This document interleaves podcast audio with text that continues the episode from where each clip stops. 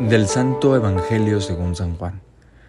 En aquel tiempo Jesús dijo a sus discípulos, Yo les aseguro que si el grano de trigo sembrado en la tierra no muere, queda infecundo, pero si muere producirá mucho fruto.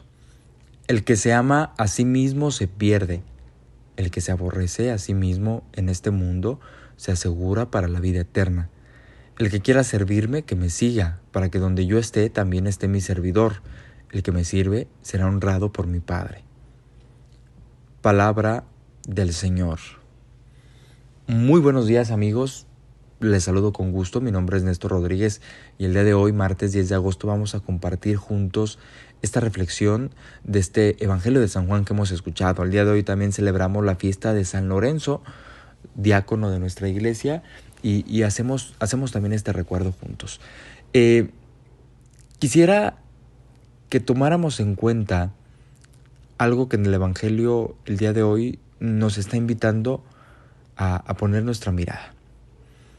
Amarnos a nosotros mismos creo que no es algo, si le pudiéramos dar un calificativo moral, malo. Hoy en día se habla mucho del amor propio y, pudiera ser que en la cuestión del conocimiento personal sea una de los cimientos más grandes para asegurar una buena autoestima, un buen autoconcepto, una buena percepción eh, de nosotros mismos. El amor propio entendido no desde la manera eh, meramente egoísta o narcisista, sino un amor que te hace ser consciente de lo valioso y grande que eres, pero que no queda en esto, sino que está obligado a, que eso tan grande que reconoces en ti sea dado a los demás. En ocasiones podemos entender esta cuestión del amor propio que de repente se ha vuelto tan de moda como algo de que mientras yo me quiera y sea feliz está bien. O sea, sí, pero todo repercute en sociedad. Eh, amarnos a nosotros mismos, nos dice Jesús, el que, el que se ama a sí mismo se pierde no es que no te quieras, no es que no te valores, no es que no, es que no voltees a verte y no reconozcas tus necesidades y tu realidad, sino que en medio de ese voltearte no te quedes enganchado. ¿Por qué? Porque el futuro, porque la vida está hacia el frente de nosotros. El, el aborrecernos el, el, como dice el texto, el que se aborrece a sí mismo en este mundo se asegura para la vida eterna. Es decir, nosotros necesariamente estamos llamados a ver en el otro a Dios. Porque el otro tal vez me va a ver a mí de la misma manera o, me ve a mí de la misma manera.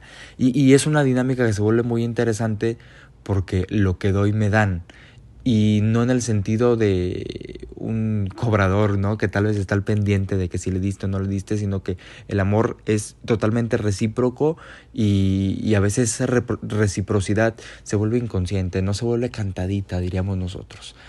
El día de hoy el Señor nos invita a morir para dar vida, es decir, a dejarnos de ver como un centro, ¿no? Para poder a la vez poner nuestra mirada en todos aquellos que nos necesitan en ocasiones hay que saber que hay más fuera de nosotros mismos. A veces nos quedamos enganchados en pensar que somos el centro del mundo y del universo y tal vez así nunca estemos dando fruto. Eh, para Cristo nosotros somos lo más valioso y por eso de alguna manera entregó su vida por nosotros. Murió para darnos vida. Su tesoro estaba en quién? En nosotros. Dice el Señor también, donde está tu corazón, ahí, donde está tu tesoro, ahí está tu corazón. Y entenderlo de esa manera es decir, me amo mm, y me doy. El día de hoy, pues, que, que, que, que celebramos esta fiesta de San Lorenzo, que también es un hombre que ha sabido darse, que ha muerto, pero ha dado vida y ha dejado un testimonio también muy grande en su tiempo y para nuestra iglesia debe de serlo, Pidámosle al Señor Jesús que de alguna forma también nos conceda esta gracia. Señor, ¿qué necesita morir de mí para que yo dé fruto? ¿Qué es aquello que de alguna manera necesito, necesito yo depositar en la tierra para que muera y no quede infecundo? Ojalá que el Señor pueda revelarnos y nos indique hacia dónde mirar. De alguna manera, dónde está puesto también ese, ese, ese, ese tesoro. Y cuando lo descubramos, saber que es ahí donde nos tenemos que dar.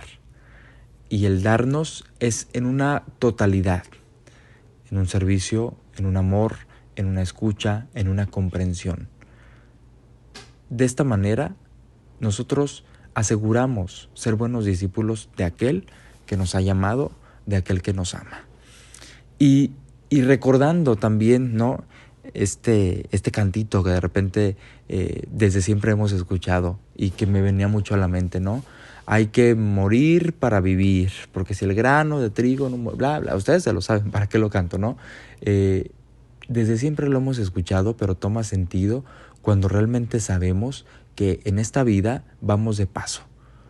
En esta vida vamos de paso y lo que nos importa y lo que nos debe de, de, ocupar es sembrar amor en todos aquellos con los que nos vamos encontrando, con todos aquellos que amamos, porque saben de que el día que muera eso es el fruto que va a permanecer. Podemos nosotros morir, hay gente que ha muerto, que nos ha dejado, pero queda todo ese amor que sembró en nosotros. Ojalá que cuando esto llegue a pasar, vivamos en muchos, en aquellos que hemos sembrado, esa, esa semillita de amor, ese querernos, ese darnos, ese dejarles buenos recuerdos, buenas enseñanzas, buenos consejos, buenos momentos.